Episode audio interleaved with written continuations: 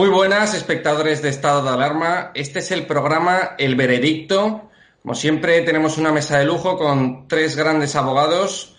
Eh, tenemos con nosotros hoy a Alfredo Herrera, eh, que es abogado penalista, a Eduardo Rodríguez, que es procesalista civil, que nos dará su opinión desde el ámbito del procesal civil. Y tenemos con nosotros a Cándido Conde Pumpido, también eh, abogado penalista. Vamos a hablar de tres temas muy importantes que han sucedido, eh, bueno, que llevan sucediendo durante estos días en nuestra nación, eh, como es el tema preocupante de la ocupación, eh, que es, pues, ahora mismo un tema que está en el candelero en todas las televisiones y en todos los medios de comunicación. vamos a hablar, sobre todo en concreto, del caso mm, tan ruin, ¿no? de la señora que falleció y su cuidadora pues se quedó ocupando su casa. Parece ser que, también la incineró eh, a esta señora sin el consentimiento de sus hijas. Es decir, mm, se, se incineró una persona, eh, la incineró a una persona un tercero, ¿no? Que no tiene ninguna vinculación eh, parental, ¿no? Con, eh, familiar con, con, esta señora. Vamos a hablar también, quiero que comenten un poco el tema de si es inconstitucional el veto del PP a la renovación del Consejo General del Poder Judicial. Estuvimos hablando el otro día de eso y pero siguen incidiendo en este tema. Ayer hubo congreso y hubo un toma y daca entre Pablo Casado y Pedro Sánchez sobre este tema de la renovación eh, general eh, eh, sobre la renovación del Consejo General del Poder Judicial.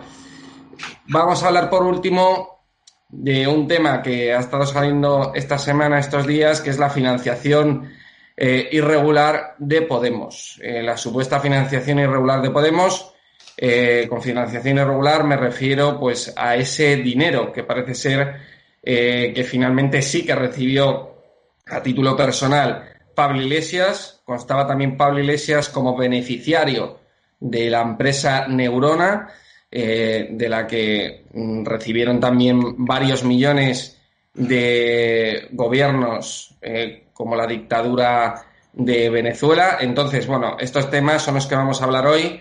Eh, doy paso a nuestros tres invitados. En primer lugar, Alfredo, ¿qué tal? ¿Cómo estás? Hola, ¿qué tal? Buenas tardes. Eduardo.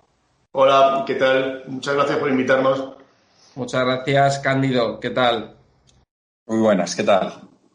Bueno, yo quiero que empecéis hablando del tema de la ocupación, este caso tan grave, ¿no? De, esta pobre señora de 70 años que, que, bueno, que se quedó, se murió el pasado 30 de marzo en Leganés durante la pandemia y eh, pues la cuidadora que se llama Rosana eh, ocupó la vivienda de, de esta anciana Incluso ordenó a la funeraria la incineración del cuerpo sin avisar a sus hijas. Entonces se ha quedado ocupando. Hoy el programa, eh, nuestro programa de estado de alarma ha estado Javier Negre eh, retransmitiendo en directo. Parece ser que la, la desocupación de esta, de esta señora, pero quiero que comentéis un poco esta problemática ¿no? de la ocupación y, sobre todo eh, los delitos que subyacen dentro de, de, este asunto de, esta anciana. Cándido, por ejemplo.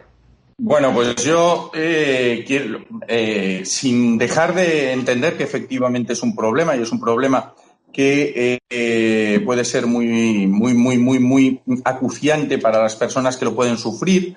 Eh, sí que hay que decir que, eh, por mucho que estemos viéndolo también mucho en los medios de comunicación, la cantidad de viviendas ocupadas en relación con la cantidad de viviendas que existen es realmente pequeña. Estamos hablando de unos, unas 7.000, 8.000 viviendas ocupadas y en la mayor parte de los casos no son viviendas que sean eh, destinadas a primera vivienda, sino eh, viviendas de segunda ocupación, viviendas eh, que no se encuentran ocupadas y que no constituyen vivienda habitual. También hemos de decir que el delito de allanamiento de morada existe y los jueces van a entender rápidamente que puede existir en el momento en lo que se allana es tu propia vivienda, vivienda en la que tú te encuentras, has salido por alguna razón, eh, pero en la que estás empadronado y en la que resides, eso es un delito de allanamiento de morada.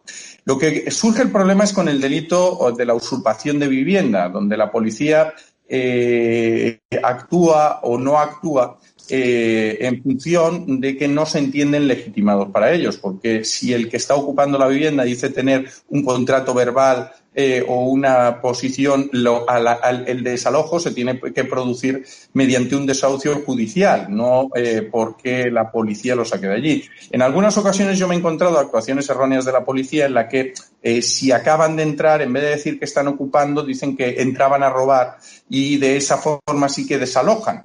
Eh, que es eso famoso que se entendía que si se producía en las primeras horas y se avisaba rápidamente a la policía, eso eh, podía dar lugar a que eh, sí que se desalojase la vivienda y en otras en otras cuestiones no. No es tanto una cuestión de tiempo, de, es una cuestión también de permanencia. En el momento en el que ellos mismos han constituido en su vivienda esa vivienda ocupada, eh, pues ahí también entran en juego otros derechos, derechos de menores que pueden estar también en esos, eh, eh, en esas viviendas ocupadas y que, bueno, también el desalojo en determinadas fechas de frío y demás, pues también puede ser perjudicial y, y, por los eh, eh, tribunales se suele ponderar eh, los intereses en juego y en, función de si se va o no se va a desahuciar en determinados momentos.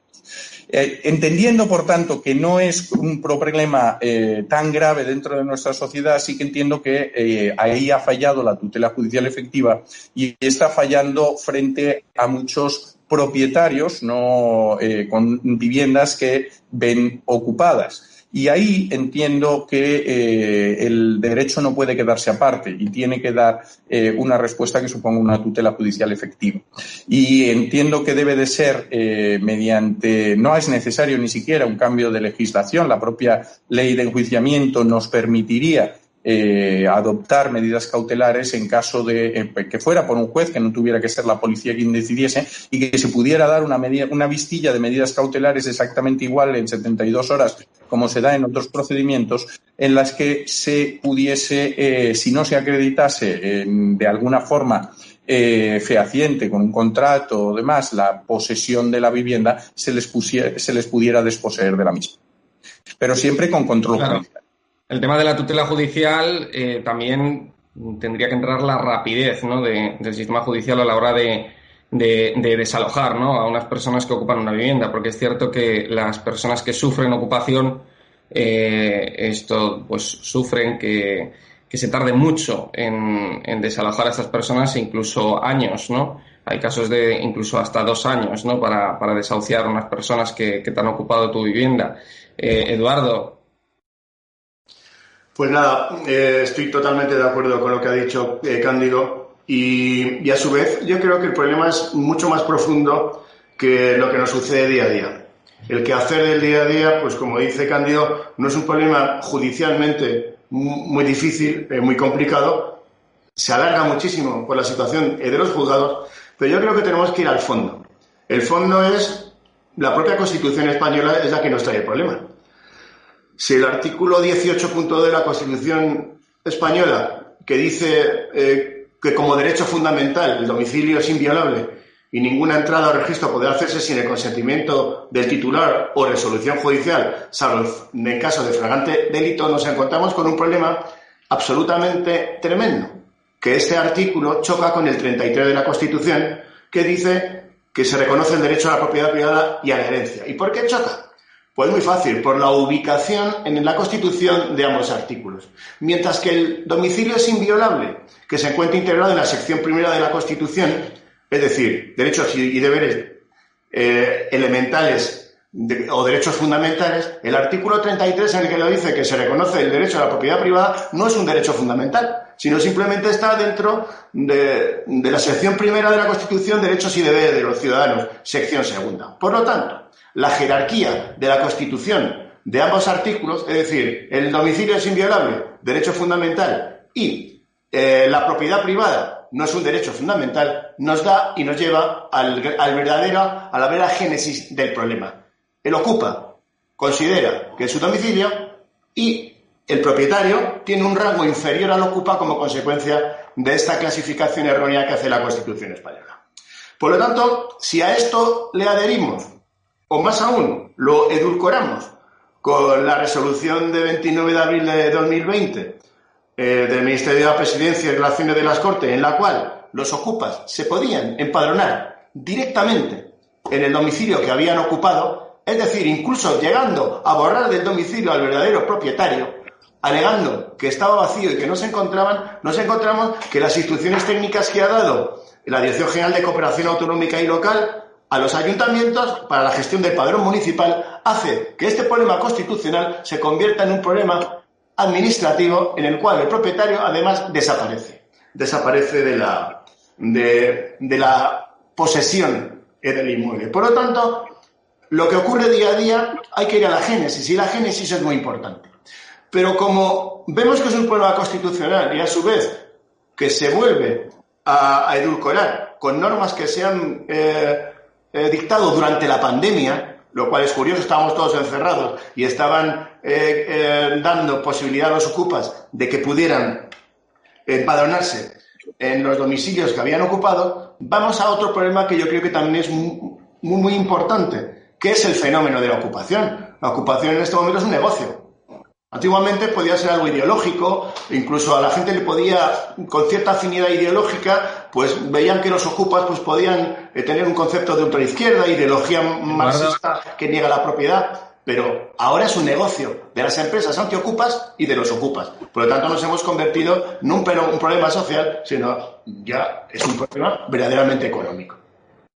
Eduardo, eh, decía Cándido que él no cree que sea motivo de alarma social, que no es un tema eh, tan alarmante porque no hay tantos casos con respecto al número de viviendas en nuestro país. ¿Tú estás de acuerdo con eso? Hombre, eh, lo alarmante, la alarma social no es una alarma que conlleve un número de casos o, o un número menos pequeño de casos, sino la alarma social se crea por el tipo de delito. Si, por ejemplo, se asaltan casas en Eurovillas y se queman 10 chalés además para, para eh, mancillar los derechos del propietario, eso, aunque solo sean dos eh, ocupaciones y 10 chalés quemados o coches quemados, crea una alarma social. Pero la alarma social la crea a cual, aquel al cual se le ocupa su vivienda. Es decir, nosotros hoy no nos han ocupado, en mi despacho no han entrado, pero si entraran, me crearía a mí un problema tremendo y alarma social a todos los que me rodean, empezando por mis vecinos. Por lo tanto, la alarma social no es un número cuantitativo, sino cualitativo. Y en consecuencia, la calidad de este problema, que es la destrucción de la propiedad privada, sí es una alarma social, porque conlleva una sociedad sin propiedad privada, no es una sociedad libre, más aún, no es una sociedad occidental. Quería escuchar la opinión de Alfredo. Alfredo. Hola, sí. Pues mira, eh, eh, estoy de acuerdo en los planteamientos, aunque discrepo con Cándido en lo de la alarma social. Eh, efectivamente, la alarma social, como bien dice Eduardo, no es una cuestión cuantitativa, sino cualitativa. Vosotros recordaréis cuando ocurrió esa época en la que se producían ataques de perros peligrosos, de, de raza peligrosa, y que creó una enorme alarma, social. Efectivamente, no había tantos ataques, pero mm, la trascendencia de, esos, de, esas situaciones sí que era alarma social. Yo creo que ahora hay una situación de alarma social importante, aunque como bien dice, dice Cándido, sean 7 o 8 mil viviendas, pero la alarma social se genera por la inseguridad jurídica que ello conlleva. Es decir, que nosotros podamos pensar que cualquiera de nosotros, por nosotros podemos ocupar una vivienda. Y además, ya hay una, iniciativa que ha tenido la. Perdonar, una, eh, Alfredo, perdona, se está haciendo eco en otro micro. Cándido, Eduardo, si podéis eh, cerrar el vuestro, por favor. Vale. Micro, apago. ¿Vale?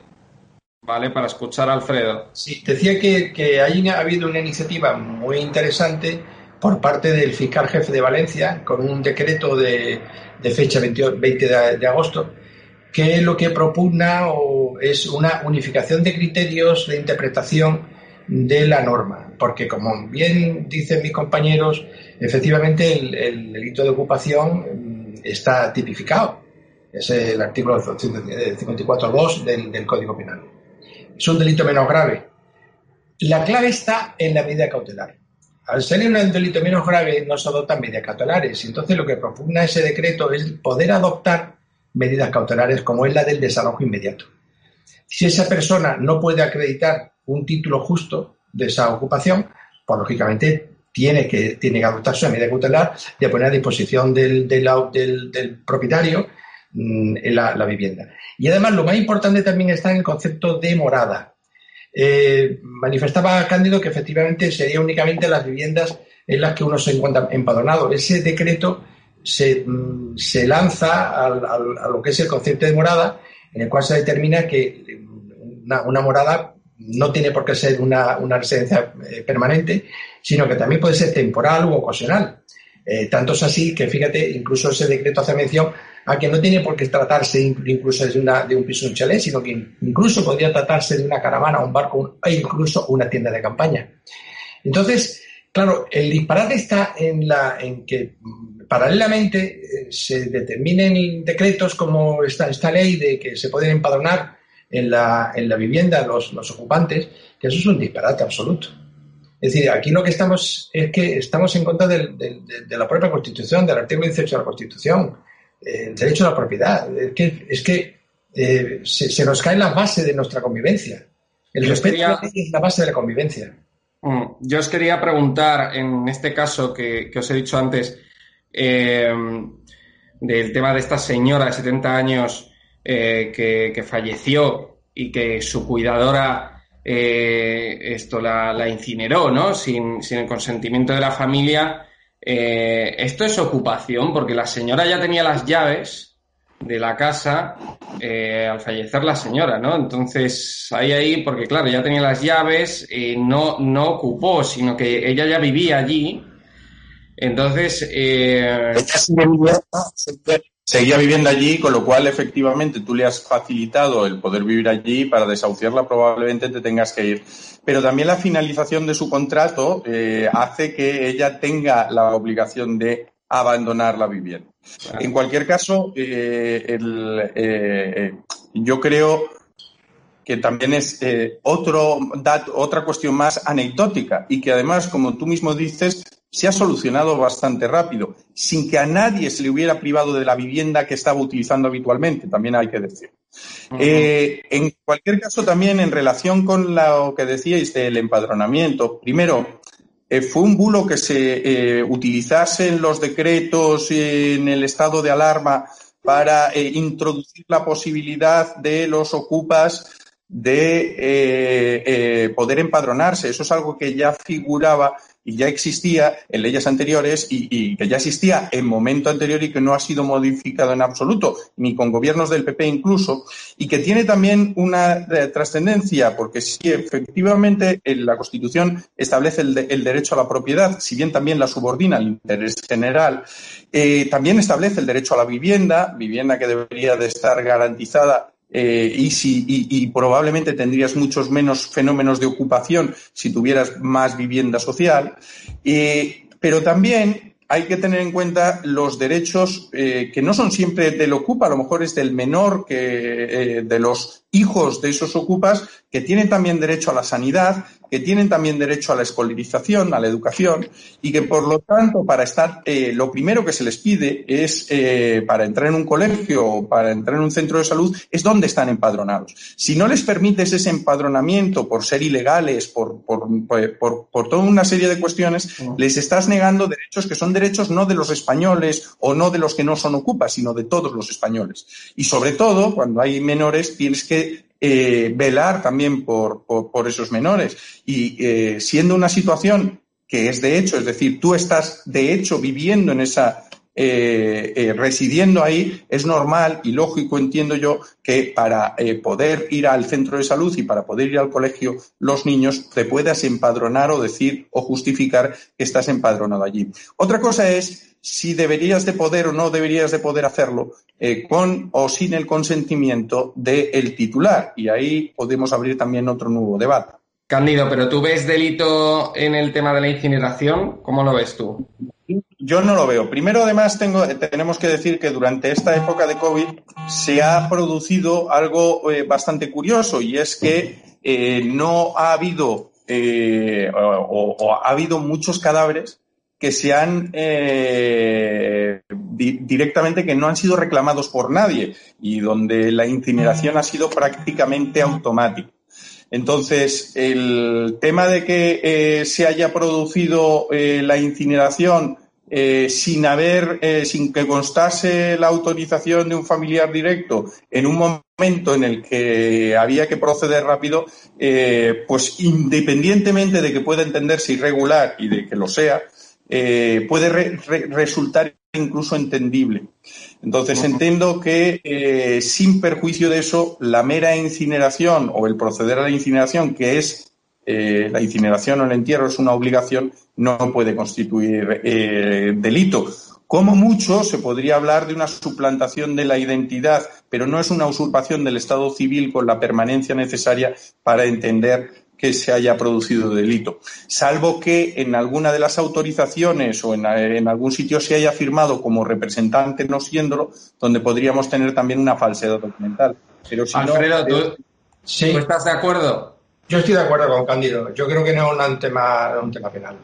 Es decir, hombre, había que ver las circunstancias, pero eh, eso no es una, no, una cuestión penal. No pienso que no hay, no, no tiene encaje ninguno en el, en el Código Penal.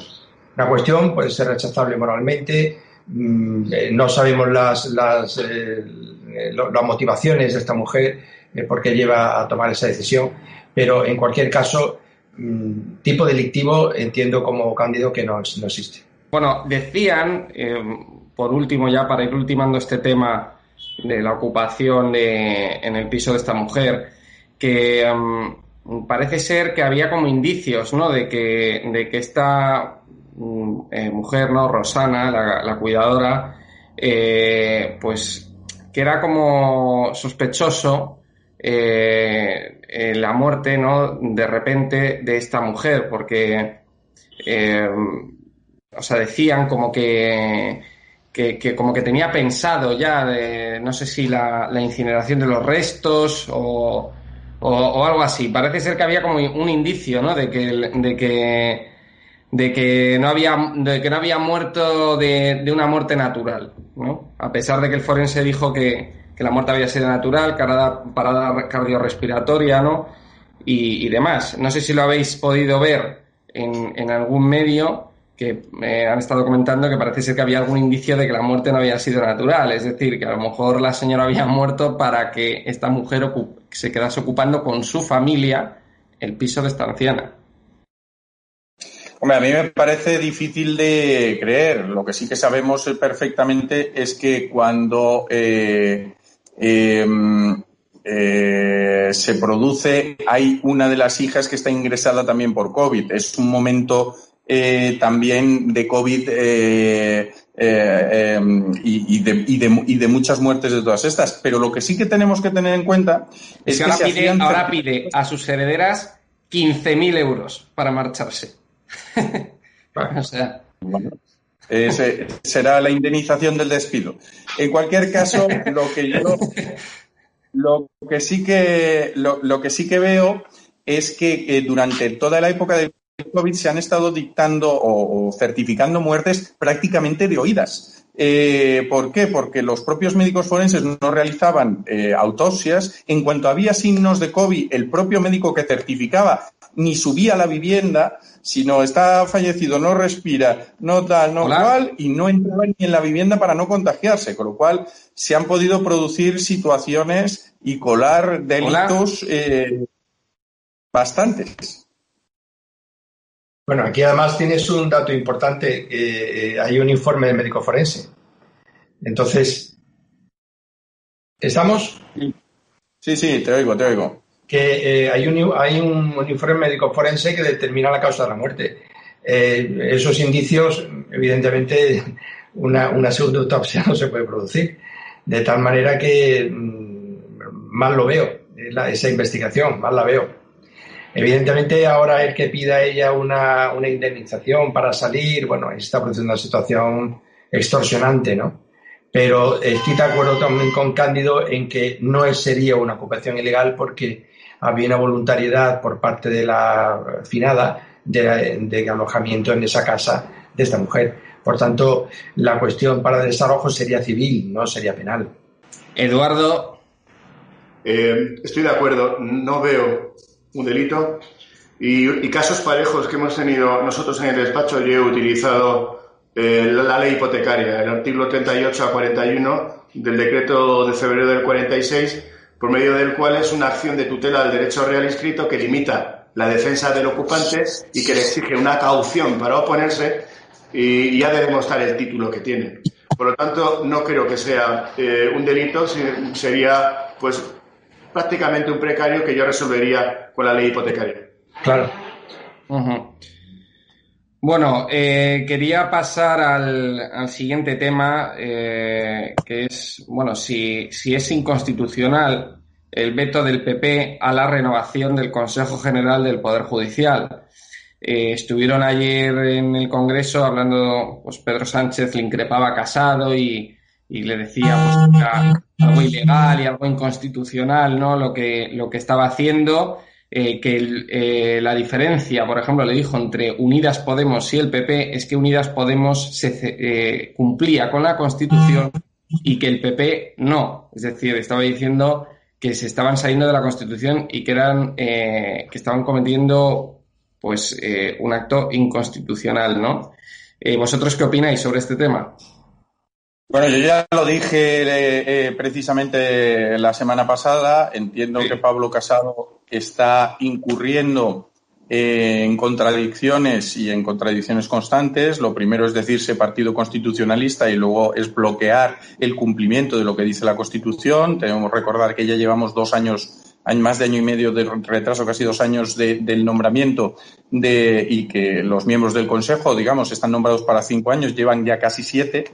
Eh, es el Consejo que más tiempo ha estado y el momento en el que más ha bloqueado eh, el funcionamiento de las instituciones el PP. Y además lo hace con un argumento peregrino y es que a Podemos no lo podemos porque está imputado, eh, pero luego sale la misma semana reclamando presunción de inocencia eh, cuando la investigación es para sobre, la, sobre las cuentas del PP o sobre la o sobre la operación Kitchen o sobre pero no eh, propugna esa misma presunción de inocencia a otras investigaciones. Y lo que hace es bloquear eh, el funcionamiento de instituciones en su favor. Es decir, este, eh, el nuevo Consejo no me va a ser tan favorable y, por lo tanto, no quiero que haya un nuevo Consejo. Tenemos que recordar también que hubo ya un primer acuerdo en el que se mm, cedía incluso la presidencia para que fuera el PP quien la, quería quien la nombrase y nombraba a Marchena. Eh, como eh, presidente del Tribunal Supremo y del Consejo General del Poder Judicial, y que todo eso se vino abajo y se vino abajo precisamente porque al PP no le interesaba. Y además, defendiéndolo y con lo que había surgido de aquel chat del PP en el que eh, se jactaba Cosido de haber eh, de tener más o menos controlada la sala segunda, que es donde iban a ir precisamente los casos como los papeles de Bárcenas y, eh, la financiación del PP efectivo, y, otra serie de casos, Gürtel y demás, que eh, podían afectarles seriamente.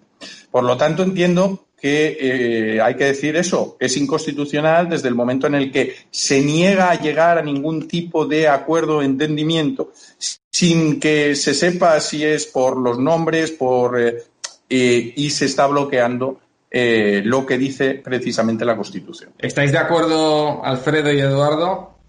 No, yo no, yo no. Poco podemos decir.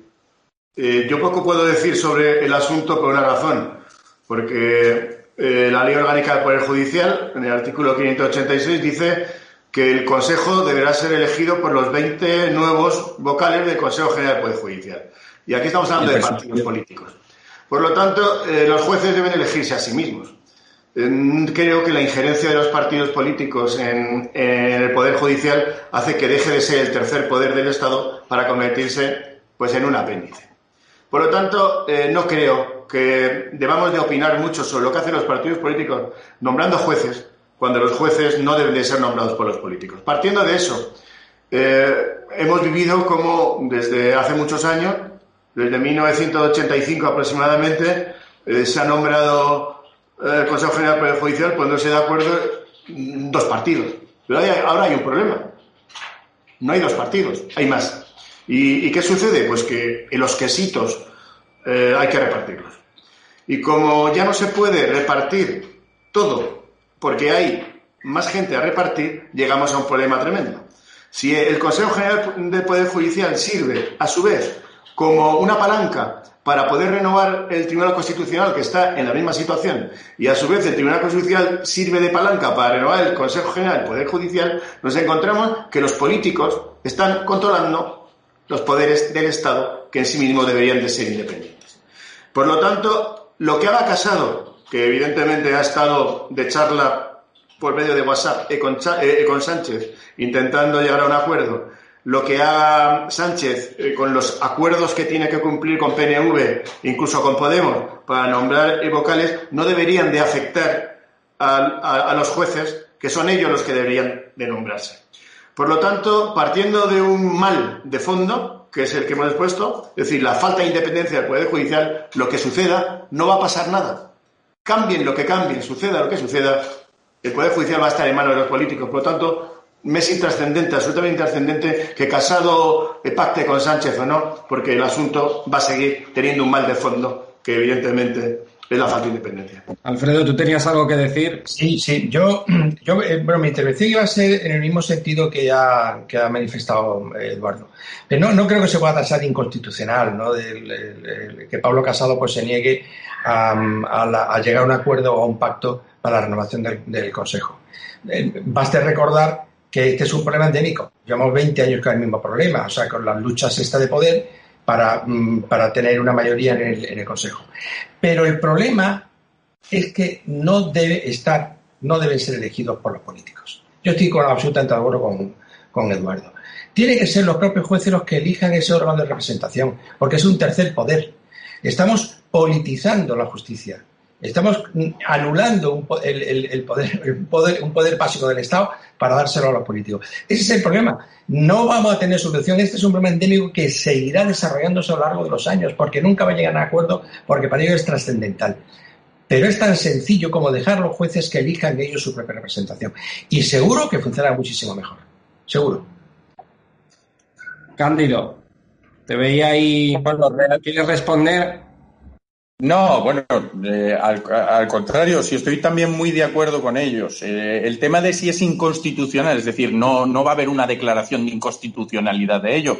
Lo que sí que se está viendo es que hay un mandato constitucional que dice que tiene que renovarse cada cinco años que no se está cumpliendo y en un partido constitucionalista eso, eh, pues el, deliberadamente no cumplir un mandato constitucional, pues resulta por lo menos raro. Eh, en cualquier caso, parece, que Sánchez quería meter, parece que Sánchez quería meter dos jueces de Podemos.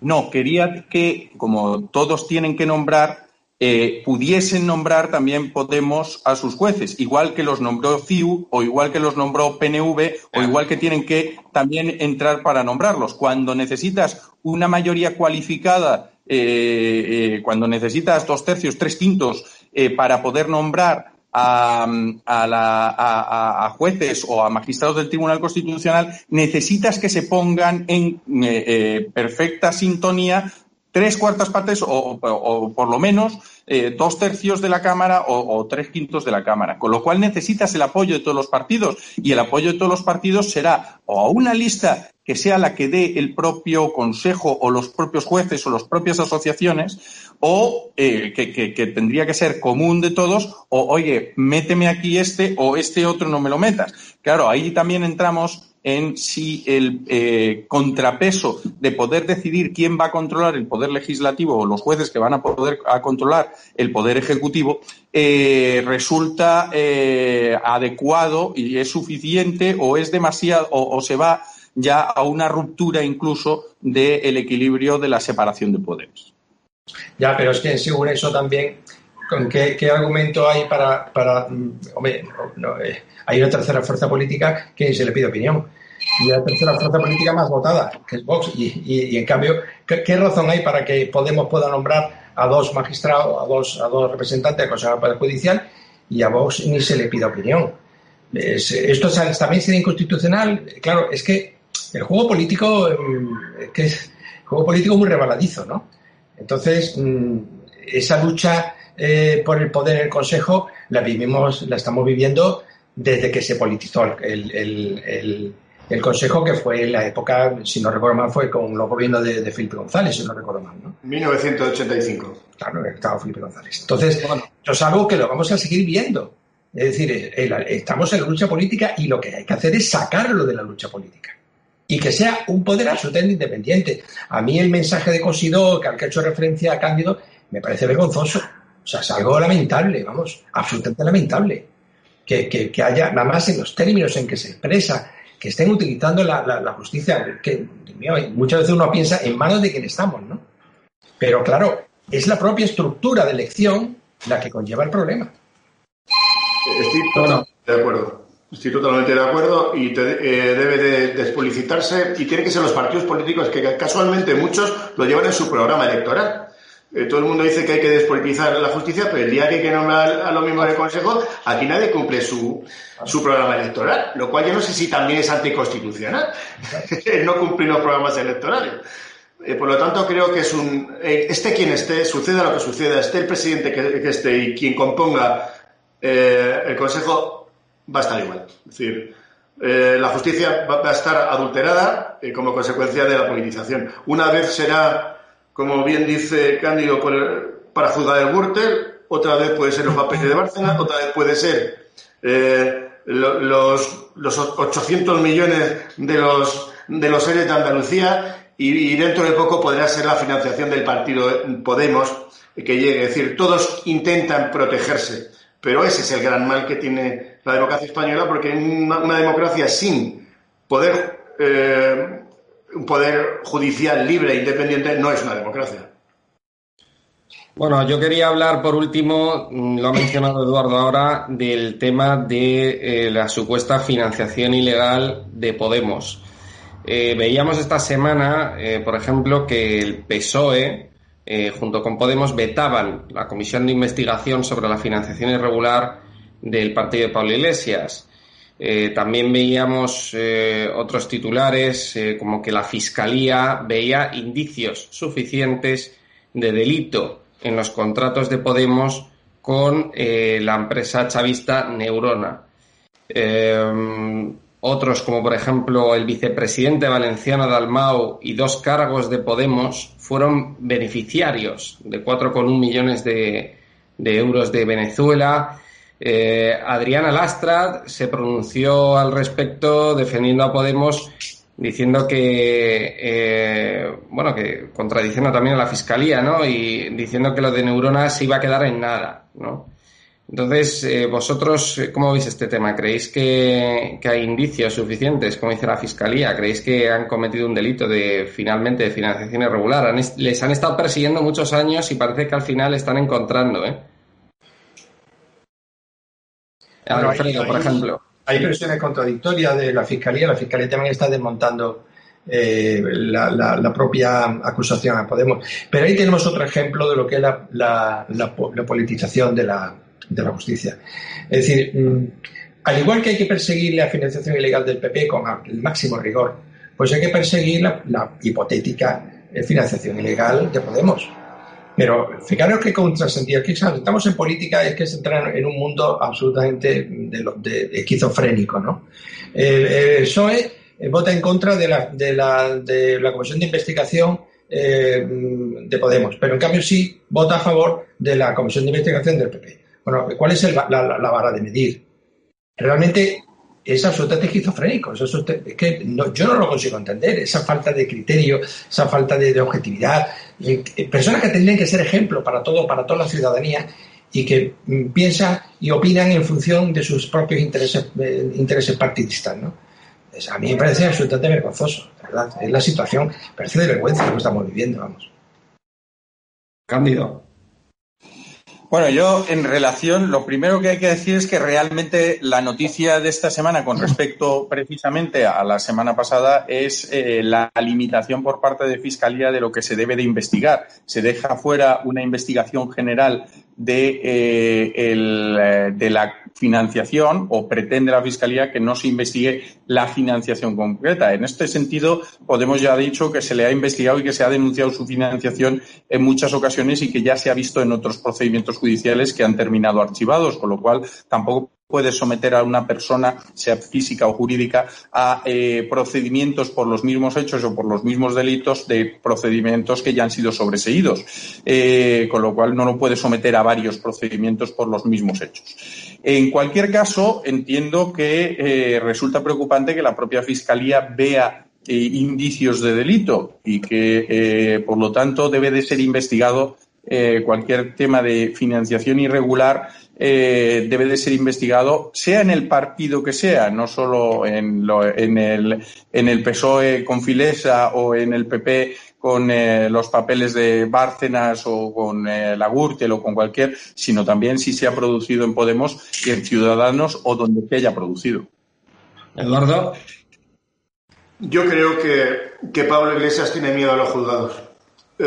hasta hace muy poco Pablo Iglesias ha sido un intocable por parte de la televisión, ha sido un intocable por parte de los medios de comunicación y ha sido un intocable eh, por parte de, los juzgados. Como muy bien dice, se archivaban muchas.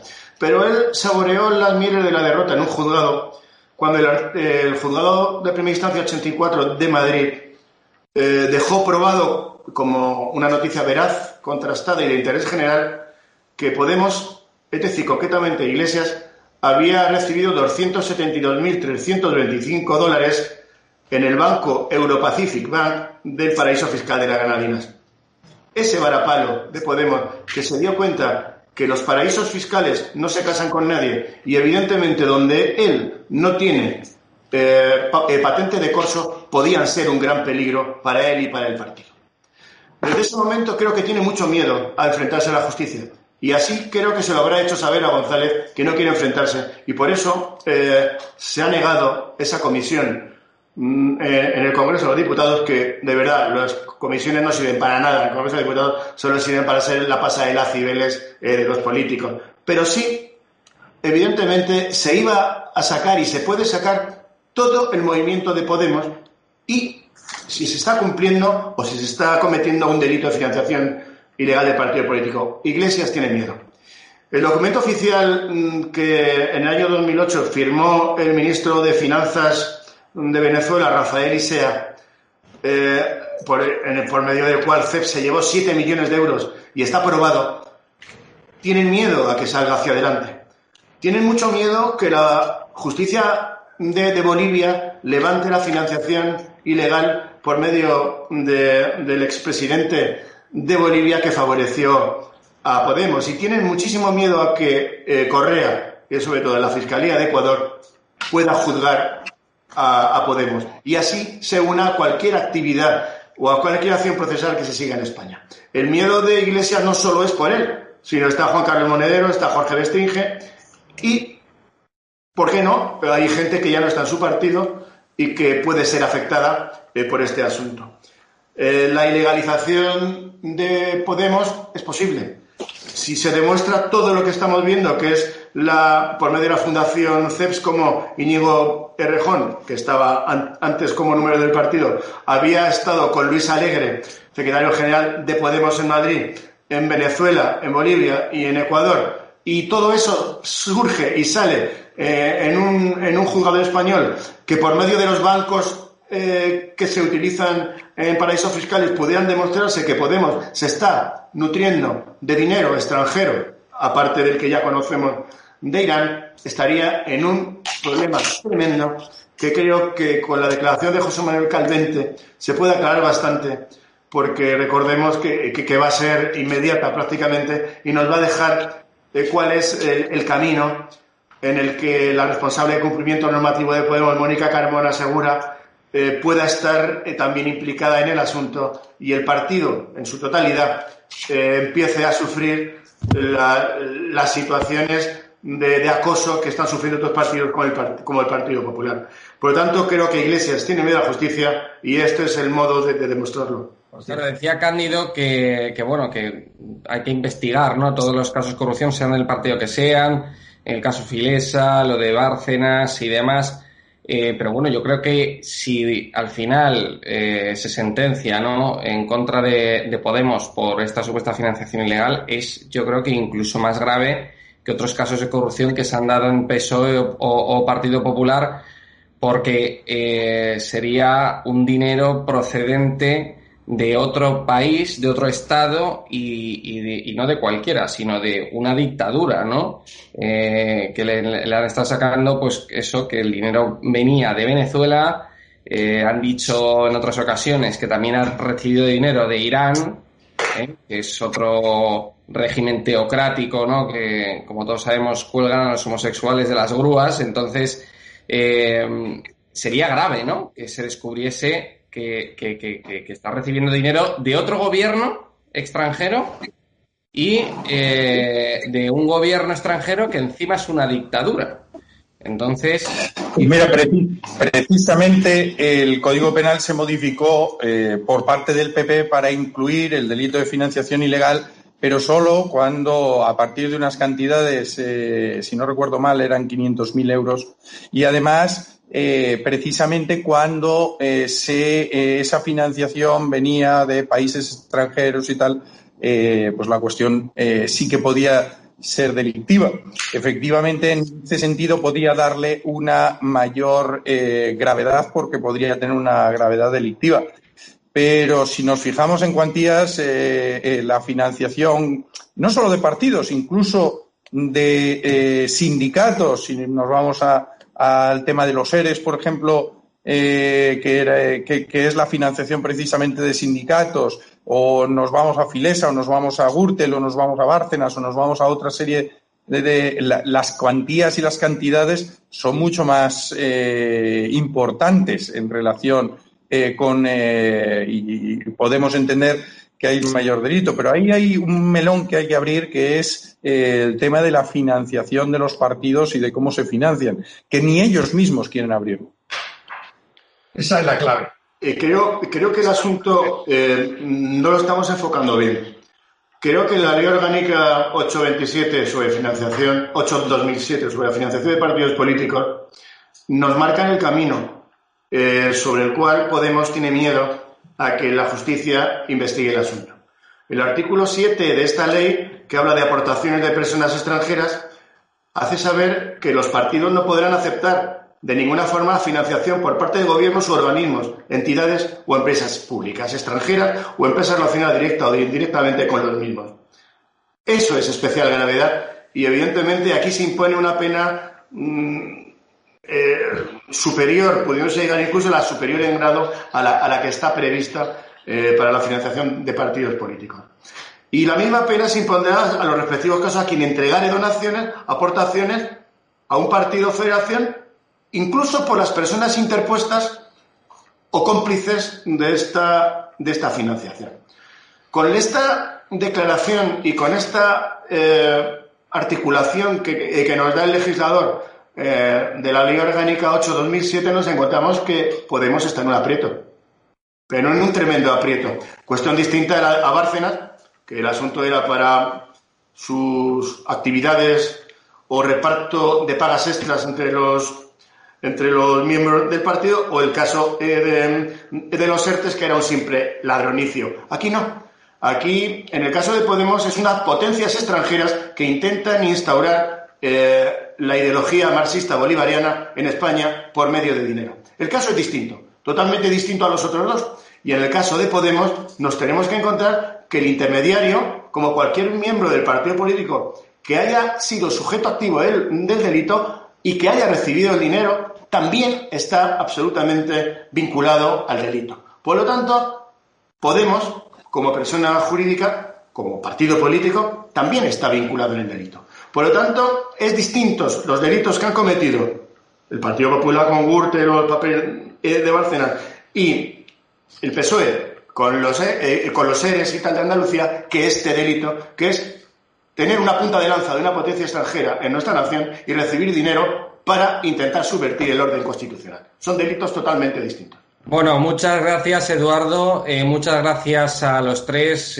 Alfredo, Cándido, Eduardo, eh, muchas gracias por, por haber estado con nosotros, por habernos dado vuestra opinión profesional, jurídica sobre tres temas que yo creo que importan ¿no? a, a, todos, a toda la población y a todos los espectadores de, estado de alarma. muchas gracias mm, por haber estado con nosotros. Y eh, a todos los espectadores de Estado de Alarma, este ha sido el programa El Veredicto. Hemos hablado de tres temas importantes. En primer lugar, de la ocupación, en concreto del tema eh, tan grave, ¿no? De la ocupación en casa de, esta señora de 70 años en Leganés. Hemos hablado también de eh, si es inconstitucional ese veto de, que, que, ha puesto el PP a la renovación del Consejo General del Poder Judicial y por último, hemos hablado de la supuesta financiación ilegal de Podemos. Está recibiendo dinero de Venezuela eh, a través de, esta empresa Neurona. Eh, se está beneficiando de, ese dinero, se ha beneficiado en el pasado ese dinero. Eh, parece ser que constaba como beneficiario de esos fondos en, en, los papeles de la empresa Neurona. Entonces, esos tres casos hemos, eh, los hemos tratado con nuestros tres grandes profesionales, nuestros tres grandes abogados, que han sido Alfredo Herrera, Cándido Conde, Pumpido y Eduardo Rodríguez de Brujón. Así que muchísimas gracias a todos por habernos visto. Un saludo y viva España. Muchas gracias. Gracias. Gracias. a todos.